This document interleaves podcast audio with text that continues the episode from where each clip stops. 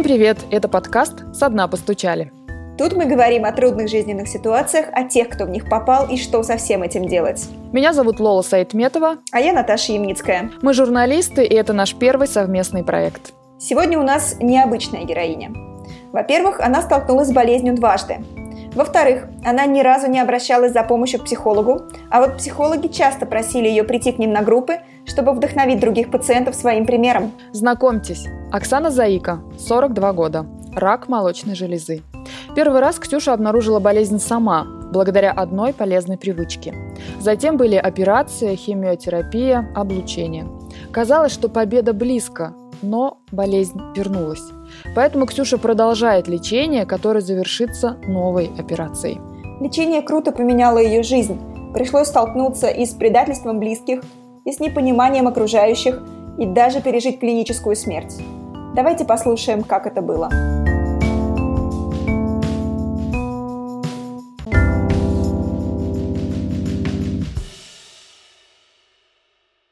Ксюш, привет! Приветики вам, девочки! Привет-привет! И мы хотели бы начать говорить о тебе и твоей истории. Ксюш, скажи, когда ты поняла, что со здоровьем что-то пошло не так? Ну, у меня есть маленькая привычка. Каждый раз, когда у меня начинается менструальный цикл, вот, я в душе всегда сама себе проверяю молочную железу. Вот, я одну ручку закидываю за голову, вторую я проверяю одну грудь, потом вторую. Вот. И когда я обнаружила, что у меня уплотнение в груди, такое маленькое широковидное, как и маленькая горошинка, но плотное. Меня, естественно, это начало беспокоить. Ну, может, я стукнула где-нибудь, что-нибудь нет. Но когда я на другой день, у меня уже через несколько дней приподнялся именно немножечко сосок, естественно, мне это забеспокоило еще больше. И так как в Москве очень много есть мамологических центров. Я выбрала мамологический центр именно на Таганке, потому что там больше всего их находится. Нормальный человек в одну клинику не пойдет, он сразу пойдет несколько. Такие. Прежде чем в одну, я записалась на каширку.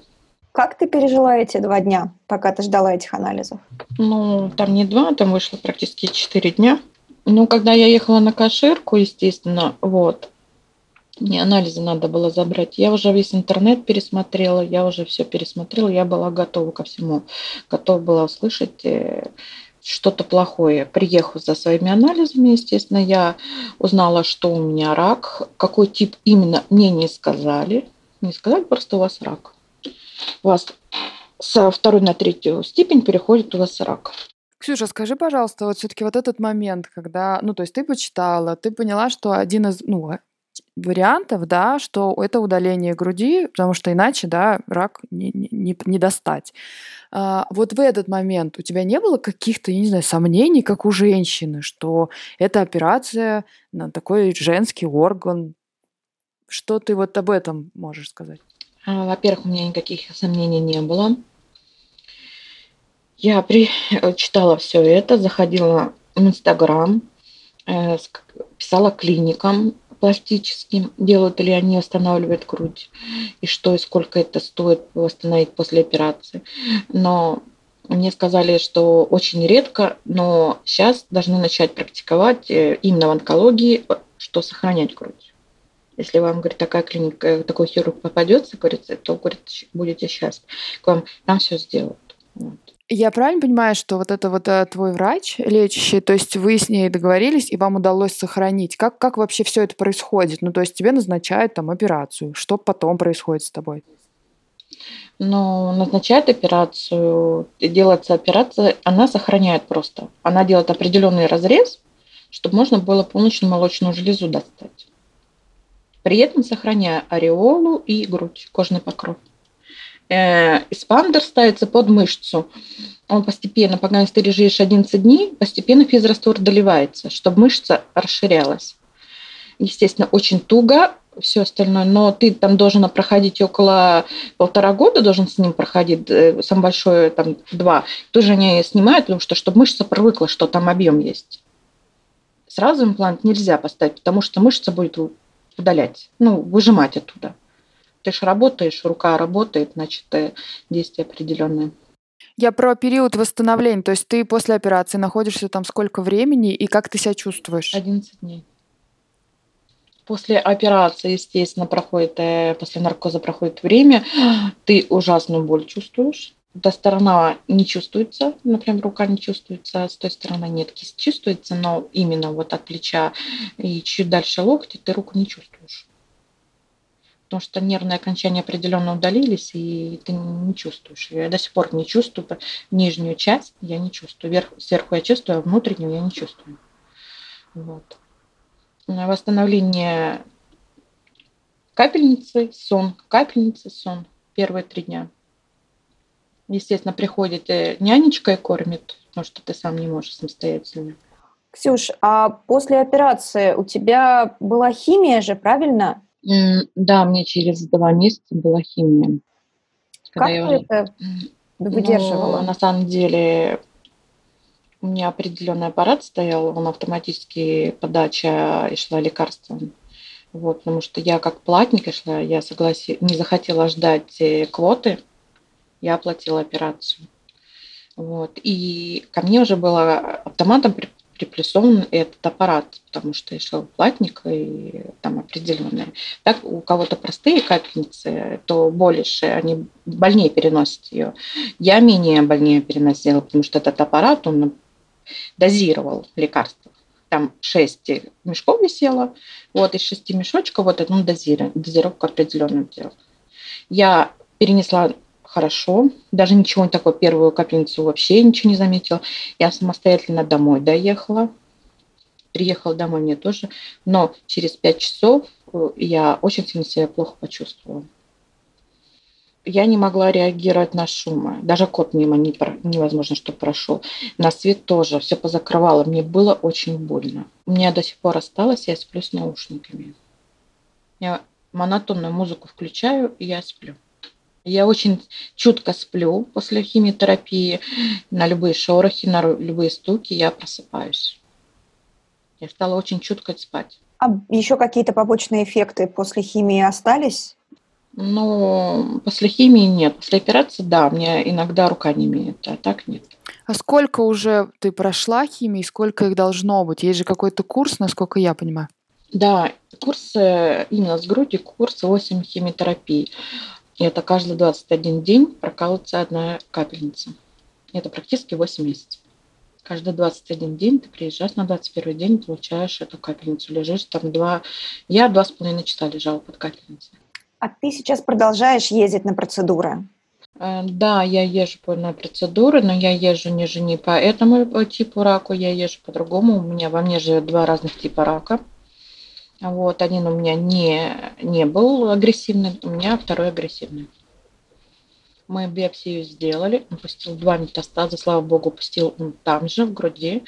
Вот, и мы сейчас проходим лучевую терапию и иногда капельницу поддерживающие капельницы, которые именно на клеточном уровне действуют, чтобы он не мог размножаться.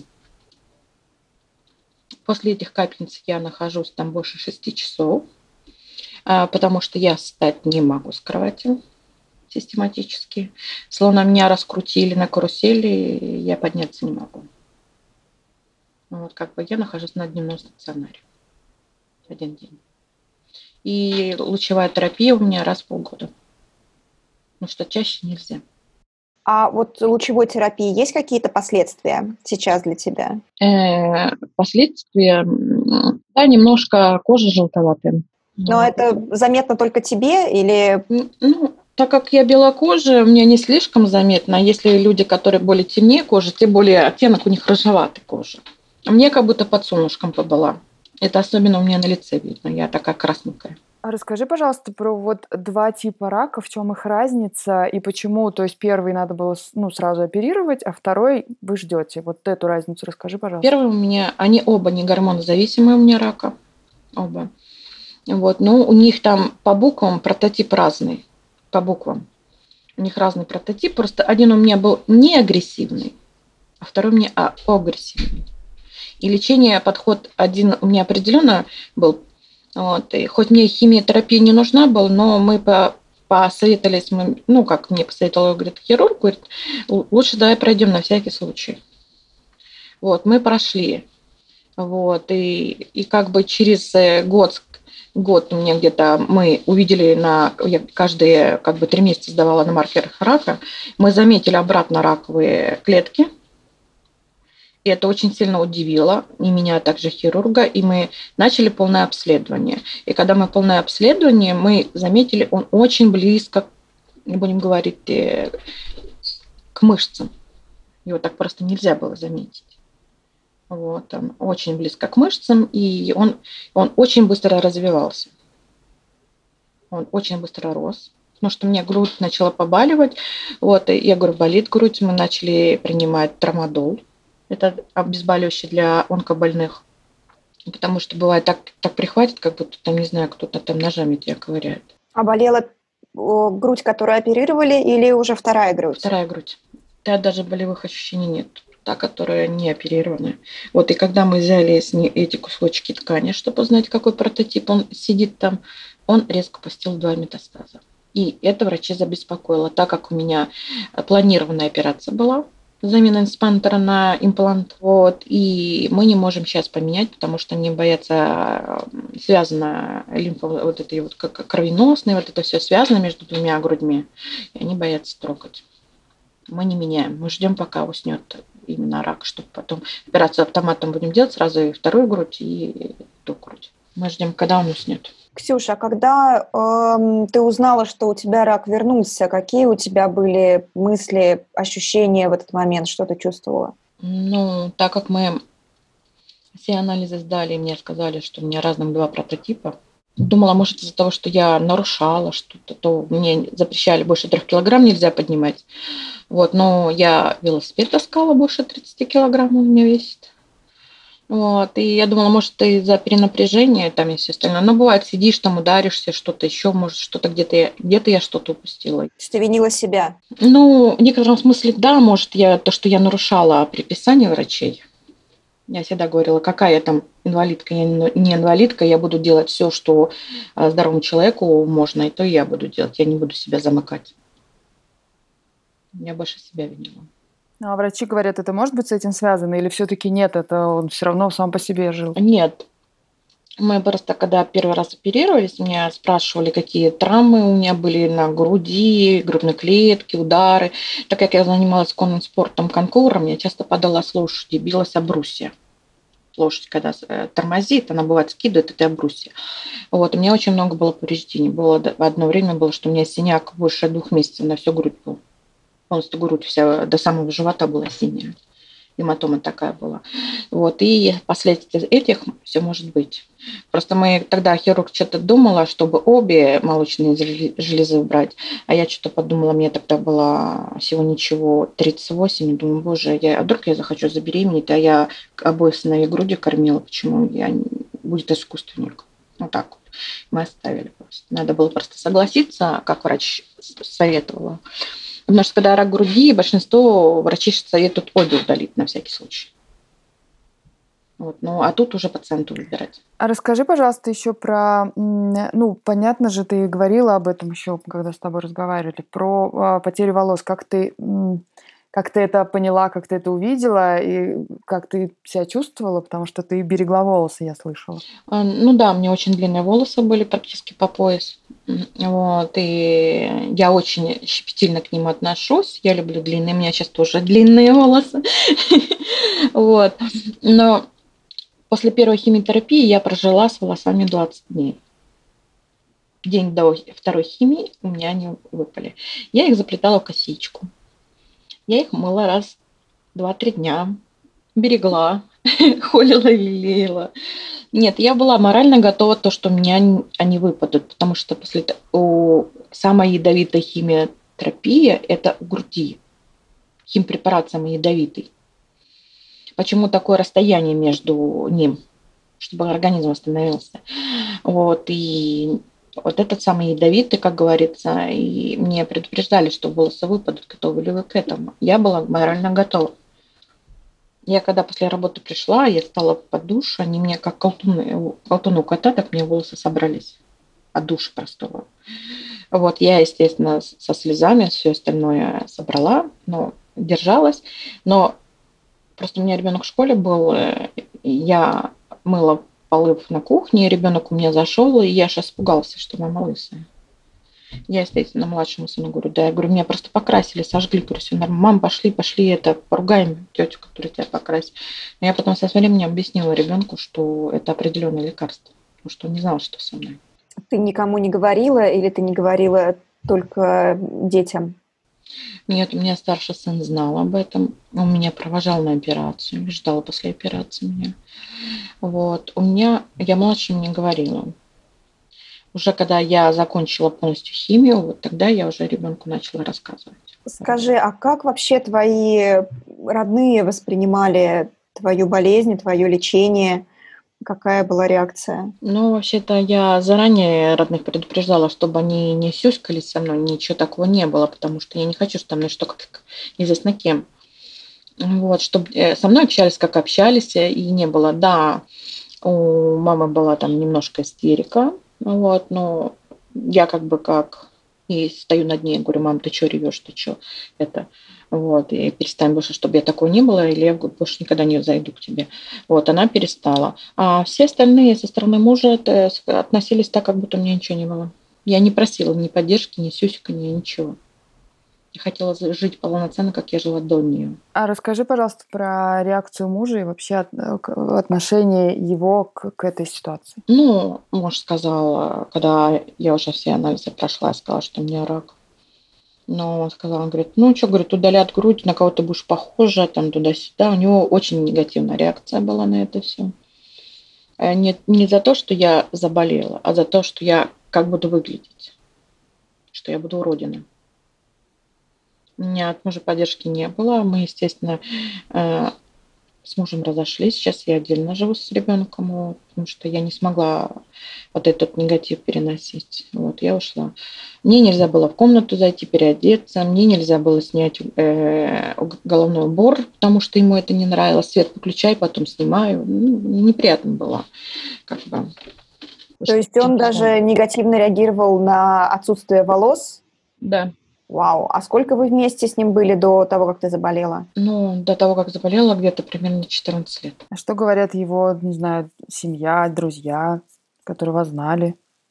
Э, друзья многие не поддерживают его, многие друзья отвернулись из-за этого, из-за, э, из-за того, что так произошло, что он э, так повел себя, вот, что не было ни поддержки с его стороны, ничего не было, он наоборот, извините за выражение, гнобил, унижал, вот как бы многие отвернулись от него, многие перестали с ним общаться. А он как-то объясняет свою позицию? Ну, типа, вот я не могу, потому что она изменилась внешне? Ну, он говорил, что ему противно. Просто противно. Что его тошнит, и ему противно смотреть и так далее. Многие мужья от девушек уходят, которые я сколько не общалась, многие уходят мужья сами. То есть это такая и тенденция, ты об этом слышала, да? Да. Многие мужчины не могут перенести. Ладно, у меня была огурец с сохранением, а у многих девчонок это а, полостная прям шов, полостной прям рубец на всю а, от, под самой под подмышку, где нету груди, понимаете, многие плохо переносят это. Потому что больше, больше полугода-года к нам э, надо относиться как к хрусталю, нам нельзя дергаться, нам нельзя это, нам нельзя то. Кому какому мужчине понравится. Раньше была такая здоровая, хорошая, а тут она никакая. Многие мужчины отворачиваются. Я очень э, завидую девушкам, которым мужья прям все, все берут хлопоты на себя, на детей и все остальное, что берут. Я очень многим завидую девчонки, которые мужья поддерживают. Не сюськаются, но поддерживают во всем. И приезжают на, больницу с ней, и уезжают, и, и все остальное ждут, когда они там определенную процедуру сделают. А когда ты один, то ты понимаешь, что ты один. Я, может быть, и не ушла, если бы мне младший сын не подошел ко мне и не сказал, мам, давай снимем квартиру. У меня в школе многие снимают квартиру родители. А он что-то такое увидел или услышал? Да, он видел и слышал, когда отец запрещал. Я приходила, хотела, потому что в квартире ходить с платком на голове очень жарко, понимаете, девочки. Вот, и хотелось, естественно, снять, и он мне не разрешал, мне приходилось ходить париться, все остальное, вот, и как бы это, и он слышал, как тут грубо со мной разговаривал, и один прекрасный день ребенок пришел со школы, меня обнял, сказал, мам, а, давай снимем квартиру, у меня в школе многие, у, ребят, у девчонок снимают родители, там мама снимает квартиру, живут отдельно. Мы же, говорит, с мужем это, я говорю, да, может, говорит, ну давай уйдем. Я в течение недели нашла квартиру и ушла. Слушай, а расскажи, пожалуйста, про реакцию друзей, окружения. Вообще, как люди реагируют? Ну, потому что по-разному. Кто-то пугается, может быть. Как, как вообще бывает? У тебя еще есть клиенты же, поскольку ты работаешь с людьми. Как вот они тоже реагировали? Какие были ситуации? На самом деле, из всех моих знакомых э, много отсеивания произошло, очень много. А, как говорится, беде сразу увидишь, кто тебе, друг или вот. И также среди по работе много людей отвернулось, как будто словно я какая-то заразная. Меня просто у нас администратор не скрывала. Говорила Оксана на операции, естественно, когда спрашивали, что за операция, она говорила, у нее рак. Вот. И когда я вышла через два месяца на работу, вышла, я много заметила, что многие люди просто стараются от меня отдалиться. Вот, например, ты больше, больше трех лет знаешь этот человек, а он от тебя, словно, знаешь, убегает, как будто там, не знаю, ты там какой-то, на тебе там язвы какие-то, что-то такое, это непонятное. И когда ты хочешь заговорить с этим человеком, этот человек просто убегает, ничего не это, не ответив тебе, что и как. Ну, естественно, реакция у всех многие. Хоть многие люди, которые остались и до сих пор со мной, вот они не понимают этого, говорят, но рак, он же не передается почему ведут себя. У меня есть два человека, которые они очень близко знакомы и по работе, они рядом живут, и дружат. И одна другая говорит, да как ты можешь к ней ходить? У нее же рак, она... Как ты можешь прикасаться, чтобы она прикасалась к твоим рукам? Там, ты что, это же, это же все противно. То есть это, это брезгливость или это вера в то, что рак заразен? Вера в то, что можно заразиться люди, как раньше, в 90-х годах же, кто болеет раком, раньше изолировали, в боксах изолировали и все остальное. Сейчас уже онкобольницы существуют, раньше таких не существовало. Э, людей прятали, у кого рак. Вот, и люди старались никуда не уходить, потому что они были словно изгоями общества. У многих осталось такое отношение к тем людям, кто болеет раком, что они изгои что якобы э, ты прикоснешься там, э, прикоснешься к тому же столу или к чему там прикоснешься, и он тут прикоснется и тут же заболеет раком. У многих есть такое. Это психологическое. От этого никуда не уйти. Это уже у людей в голове вложено, они их не изменить.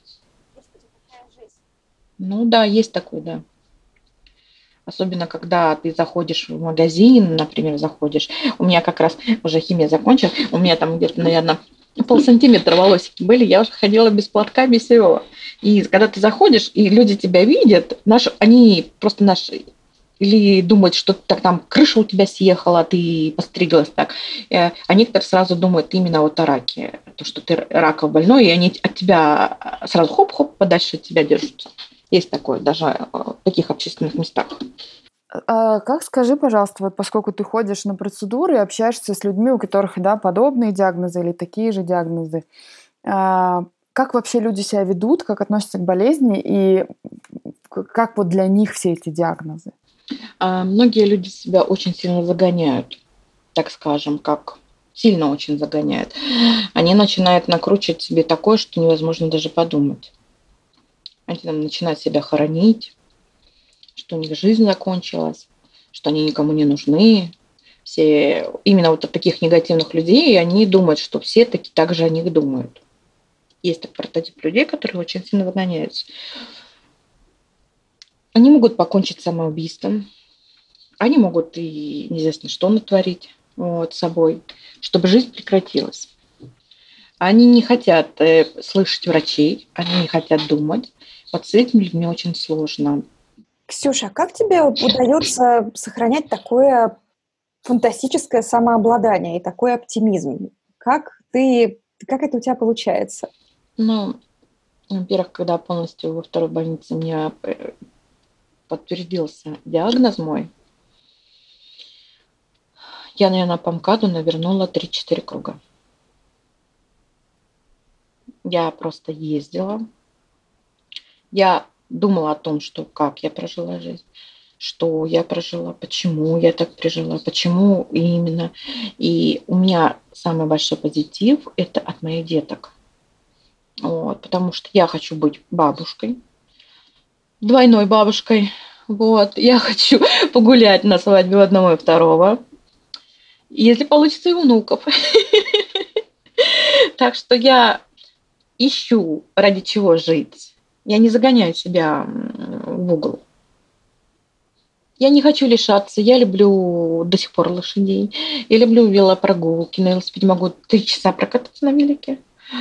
Вот, я люблю погулять с ребенком, съездить там, в кино, на каток, покататься на, э, на лыжном, съездить э, яхрому. Я это все люблю.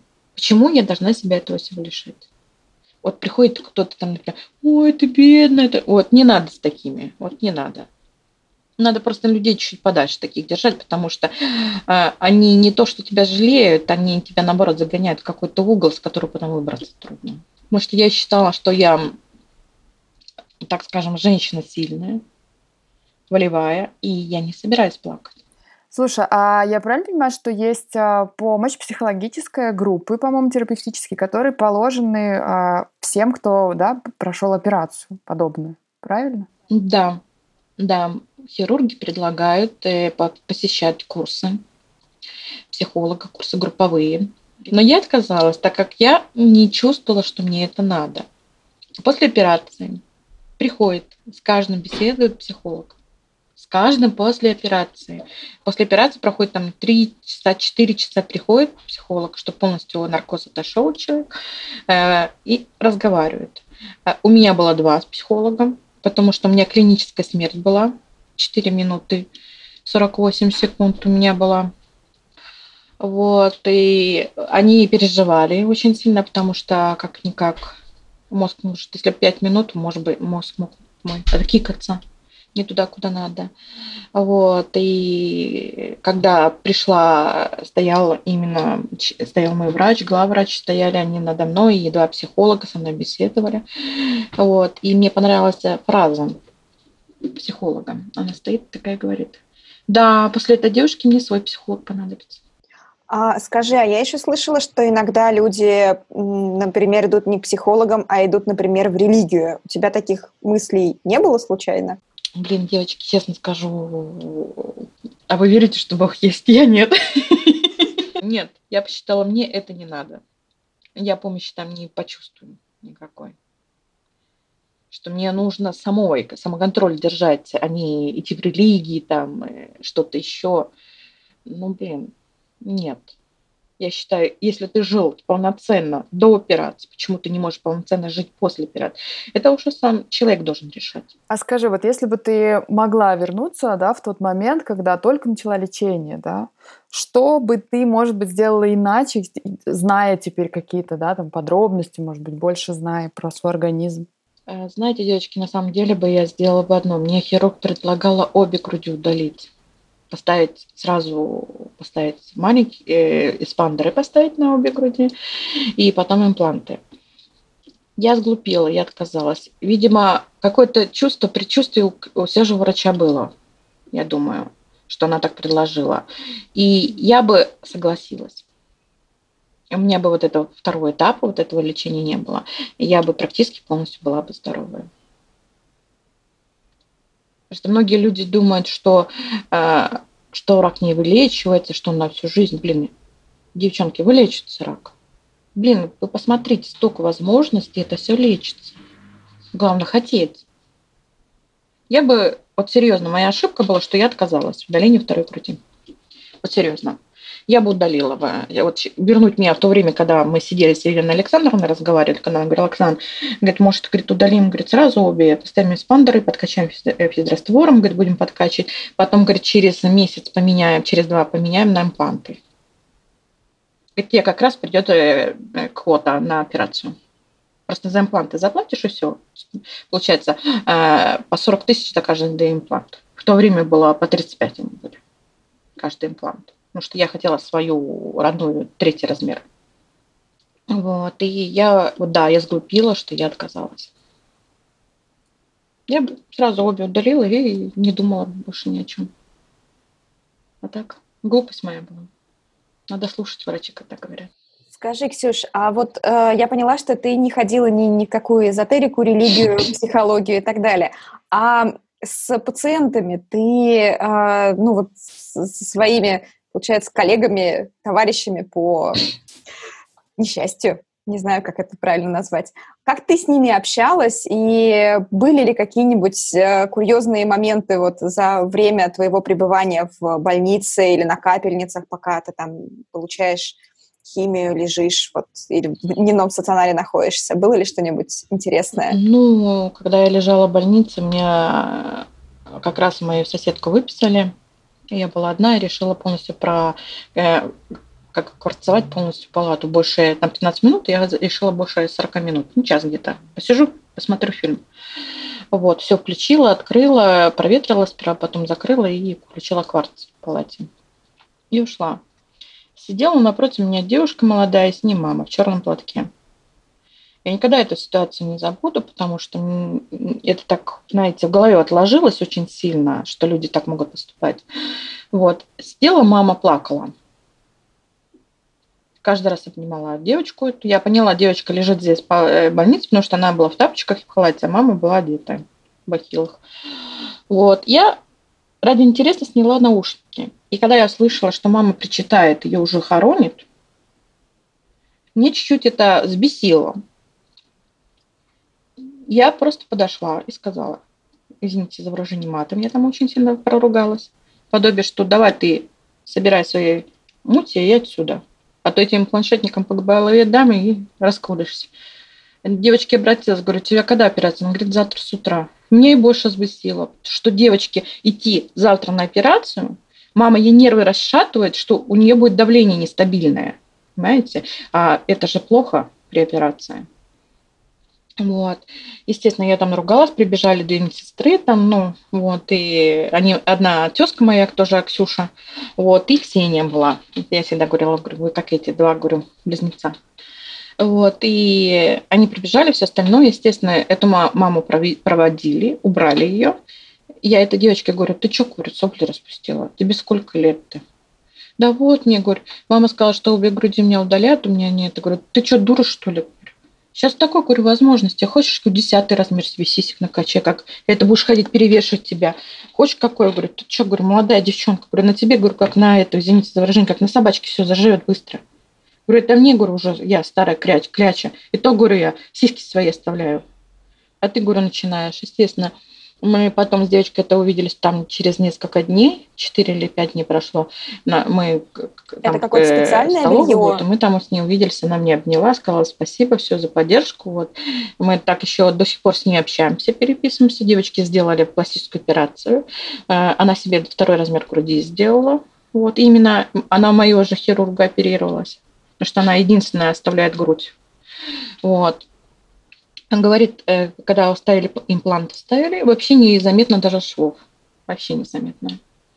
Вот, и мы общаемся, и вот и что-то где-то, что-то она расстраивается, она уже как, как сестре мне пишет, та девочка. Ее Настя зовут, она как сестре Вайбер или WhatsApp мне пишет. Вот если очень сильно и плохо, что-то там ее родные достали чем-то там, она мне звонит, мы с ней даже поговорим полчаса, она говорит, спасибо, говорит, вы позитивка, говорит, вы как солнышко для меня. Вот и все. Мы часто с ней видимся, когда я в Москве. Вот, сидим в кафе, там чай погоняем, шоколадницей, вот. Жасминовые обе любим. И как бы нет такого. И плюс еще плюс хорошо, что в больнице, в этой же больнице есть спонсор, я не знаю какой.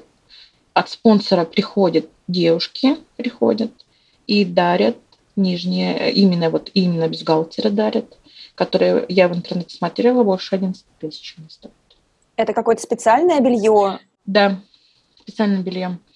Например, если у тебя удаляются обе груди, там определенность идет натяжка. Если у тебя одна грудь остается, второй нет, там тоже так прошивки идут определенные. Да. Там специальные утяжки идут, э, там специальные перетяжки. У меня, так как со сохранением было, это как при пластической операции, у меня давление шло сверху специально застежкой шла, и давление сверху шло. Вот застегивается спереди, застегивается у нас спереди, очень хорошо плотные, вот. Я до сих пор ношу такие, только такие покупаю. Мне, я уже привыкла, что не надо сзади застегиваться, я спереди. Тык -тык -тык. Вот. И вот эта вот утяжечка, которая сверху специально крепится, такая лента, она нажимает, чтобы э, именно вот этот инспандер, когда у меня не выскальзывал из-под мышцы, наоборот, на месте стоял. Также импланты при, приручать сидеть на месте. Такое белье рекомендуется носить полгода, полгода после операции. И оно не дешево. Но этот спонсор именно вот дарил всем после операционного. Ксюш, вдруг у тебя есть какие-нибудь советы для тех, кто сейчас столкнулся с этим диагнозом и сейчас э, будет проходить лечение а, или только готовится к этому? А, например, какие-нибудь три ключевых совета? Ну, во-первых, выбрать правильную клинику, чтобы видеть, что правильно, как врачи относятся к тебе, это самое главное. Правильно выслушать врача, его все рекомендации. Не, не биться головой об стенку. И взять себя в руки, самое главное. Не стерить, ничего, а именно здесь все за и против. Понимать, в какой то ситуации, в какой ситуации у тебя родные. У тебя родные больше переживают, чем ты. Они больше, им больше достается. Потому что им надо видеть, какая ты. Вот. А чтобы они меньше переживали, значит, надо улыбаться больше и чаще. Я много с девчонками общаюсь в Инстаграме, многие, которые сейчас проходят лечение, все остальное. Вот, просто у меня на страничке на Инстаграме там есть отметочка красная ленточка. Красная ленточка это означает рак груди. Вот, и многие задают вопрос, потому что мне это не вы, не, я не укладывала фотографии, как я лысая была, и многие девчонки, я, начинают со мной общаться, и смотришь, они на, у себя на Инстаграме начинают выкладывать э, фотографии, где они лысенькие, что они не стесняются, что они позитивные, и многие постят постоянно меня, отмечают, э, Ксюшка дала толчок, э, то, чтобы не падать духом. Потому что не надо этого. Многие девчонки замыкаются, начинают, вот я умираю, я там это, я никому не нужна. Боже, на самом деле, девчонки, ну, произошла, полечимся. Блин, ну, уйдет один мужик, другой придет. Будет тот, который будет тебя любить такая, какая ты есть. Не надо там вешаться, что вот-вот уходит, я никому не нужна.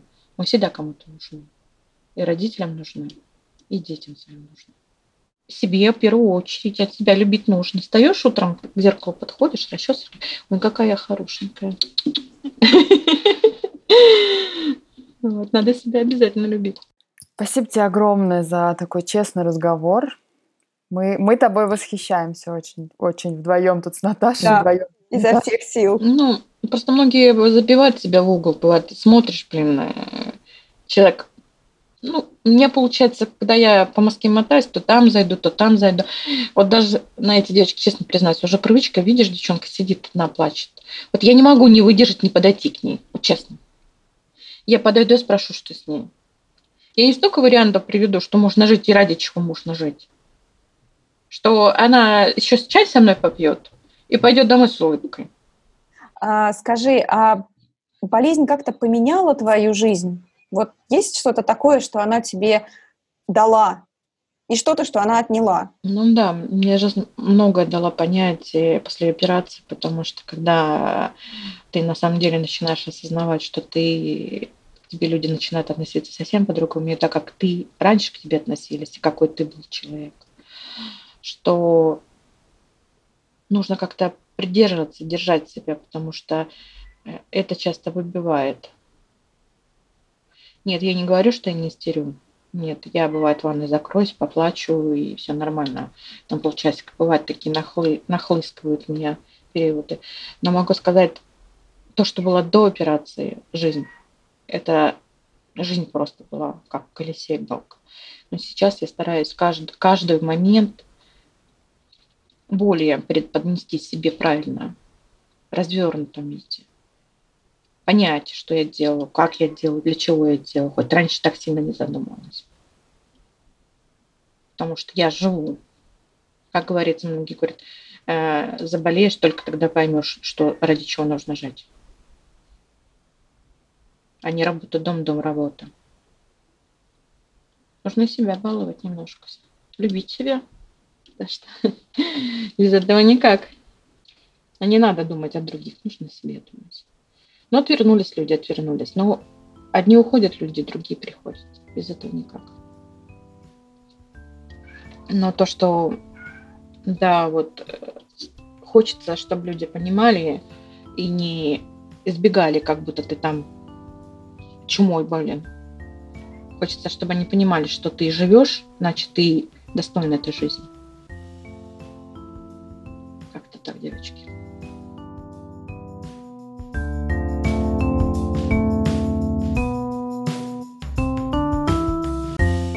Это был подкаст «Одна постучали». Подкаст о том, как не отчаяться, оказавшись в трудной жизненной ситуации. С вами были Лола Сайтметова и Наташа Ямницкая. И мы благодарим за помощь студию «Подкастерская» и Льва Пикалева.